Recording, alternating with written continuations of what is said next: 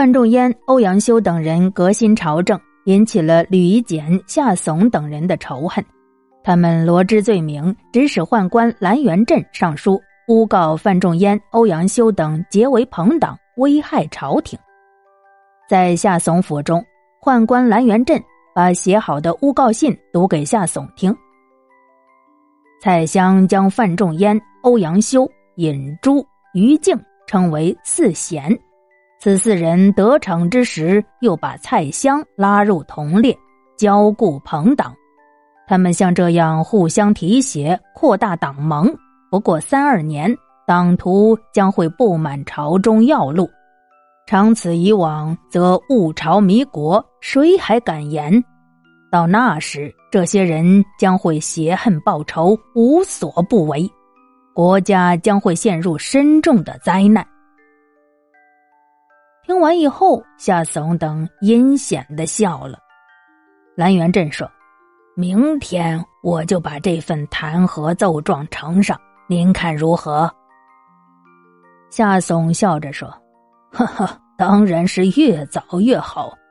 另外。”再联络一些与他们有仇怨的人，同时上奏，发起猛攻，到时候何愁整不倒他们？隆冬时分，大雪飞扬。欧阳修从案头拿起苏舜钦的书信，低声念道：“赛神会上，王一柔诚信赋诗，细作傲歌，有人告到朝廷。”朝廷认为这是毁谤圣贤，遂把参加宴会的人全部拘捕，本人被革职除名，永不录用。没想到遭此构陷，累及他人，愤懑之气不能自平。欧阳修读罢，放下信笺，来回踱步，轻声叹道：“唉，这帮奸贼整人手段何其毒辣！”子美可哀矣。夫人薛氏在一旁说：“他们趁相公和范仲淹被贬外任之机，串通一气，接连不断陷害贤臣。苏舜钦乃是范仲淹推荐入朝为官的，先整垮了苏舜钦，再整范仲淹和你，他们这是有目的的呀！相公不可不防。”唉。杜衍、范仲淹等忠直之士，一个一个的被排挤出朝廷，他们便可蒙蔽圣聪，为所欲为了。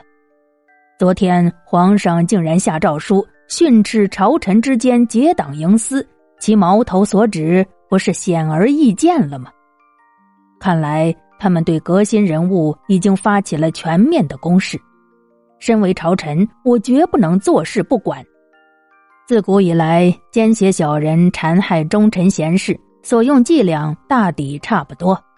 朋党、专权就是他们惯用的字眼。范仲淹、杜衍、富弼、韩琦，这几人都是忠心耿耿、正直无私，却都遭到罢黜；而贾昌朝、陈执中之流却被重用。正事在朝，群邪所忌，谋臣不用。敌国之福啊！罢黜忠贤，令人痛心疾首。不行，我一定要上书揭露这帮小人的险恶用心。欧阳修说完，抓起笔写下了《论杜衍、范仲淹等罢政事书》。夫政事在朝，群邪所忌，谋臣不用，敌国之福也。今此数人一旦罢去。而使群邪相贺于内，四夷相贺于外，此臣所谓陛下惜之也。这日，宰相府里，一个构建欧阳修的阴谋正在秘密实施着。当朝宰相贾昌朝、陈执中正在幸灾乐祸的密谈着如何构陷欧阳修。贾昌朝得意的说：“哈哈。”欧阳修，他万万没有想到，他屡次攻击的人物，现在却官居高位。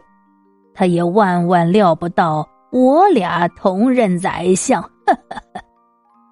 陈执中也狡黠的说：“他更没想到，他自己将要大祸临头呢。那是因为他积怨太多了。听说欧阳修有个妹妹，嫁给襄城张归正做继室。张归正死后，遗下前妻生的一个女儿。欧阳修的妹妹带此幼女回到娘家居住。此女长大后，嫁给了欧阳修的堂侄欧阳胜。今年，张氏与欧阳胜的仆人陈建勾搭成奸，事情败露，交由开封府审理。开封知州杨日言曾因贪污渎职被欧阳修弹劾过，仇恨于心，指使办案人员制造假口供，说此女未出嫁之前就跟欧阳修不干不净。开封府内外到处议论纷纷。这下欧阳修是跳进黄河也洗不清了。可恶的是，判官孙奎查证后说，此女出嫁前的口供是假的，与欧阳家无涉，指定了张氏与陈建的通奸罪。贾昌朝听了，说：“你去让那谏官钱明义上书弹劾欧阳修与生女张氏通奸，霸占张氏家产。”户部判官苏安世核查后，按照钱明义的弹劾状和张氏口供定案。没想到皇上还要复查，你看这次复查派谁最合适啊？这个人内侍贡官王昭明最合适不过了。哦，为什么？因为欧阳修也得罪过他。好。那就推荐王昭明核查此案吧。宦官王昭明翻阅卷宗，眉头紧锁。苏安世站在一旁，精神十分紧张。王昭明显得无可奈何，说：“你瞧瞧你，把这口供做的漏洞百出，经不起推敲啊！你看呢？”苏安世也害怕了。那那要不要不就干脆恢复孙奎当初的定案吧？什么？维持当初的定案？你们这帮无能之辈！贾昌朝大发雷霆，陈执中也发火了。这两个没用的东西，看来呀，还得我们俩共同上奏，罢黜苏安世和王昭明，赶走欧阳修。欧阳修遭陷以知制告贬之滁州，尽管他才三十八岁，可由于风霜事故，已盛年早衰，体衰多病的欧阳修已是两鬓斑白。已至深秋，瑟瑟秋风，阵阵归雁。欧阳修站在赶往贬谪地滁州的船头，昂首远眺，触景生情，睹物感怀。引出了胸中的郁闷。阳城殿里新来雁，趁伴南飞逐月船。野岸柳莺双正白，五更惊破客愁眠。欧阳修一路欣赏着景色，感悟抒怀，顺利到达了滁州。滁州地处江淮之间，有山有水。